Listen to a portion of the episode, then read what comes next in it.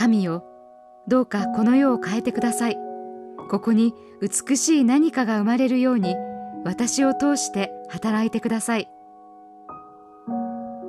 デイリーブレッドから今日の励ましのメッセージです。今日の聖書の御言葉。彼らはその剣を好きにその槍を鎌に打ち直す。国は国に向かって剣を上げずもう戦うことを学ばない。三箇所四章三節。妻のミスカはエチオピア製のネックレスとイヤリングを持っています。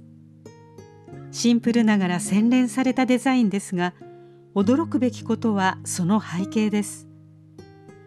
数十年にわたる紛争と内戦によってエチオピアの国土には砲弾の破片や薬砲が散乱しています。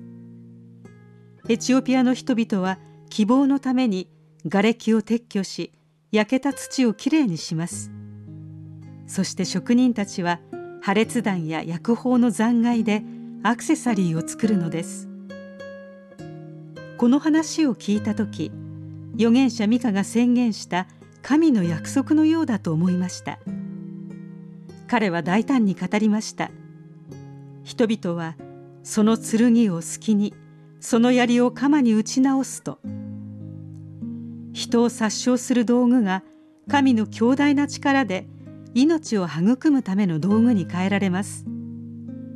神が来られる日国は国に向かって剣を上げずもう戦うことを学ばないとミカは断言しました。この宣言は当時の人々にも私たち現代人にもたやすく信じられるものではありません。私たちの世界も古代イスラエルのように暴力や紛争にさらされています。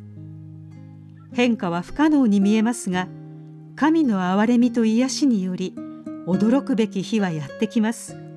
それが神の約束だからです。ですから私たちがすべきことは今この真理を生きることです。こんな今でさえ神は見業に関わる私たちを助け残骸を美しい何かに変えてくださいます。今日の目想のヒント。悪が神の愛で変えられることをどこで目撃しましたか？あなたはどうやって残骸を美しい何かに変えるでしょう？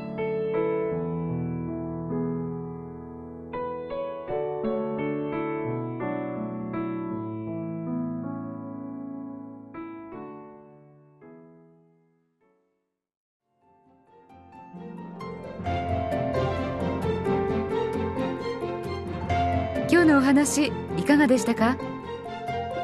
心に留まったことを Facebook などでシェアしませんか？御言葉を分かち合い元気の輪を広げましょう。太平洋放送協会の協力でデイリーブレッドがお送りしました。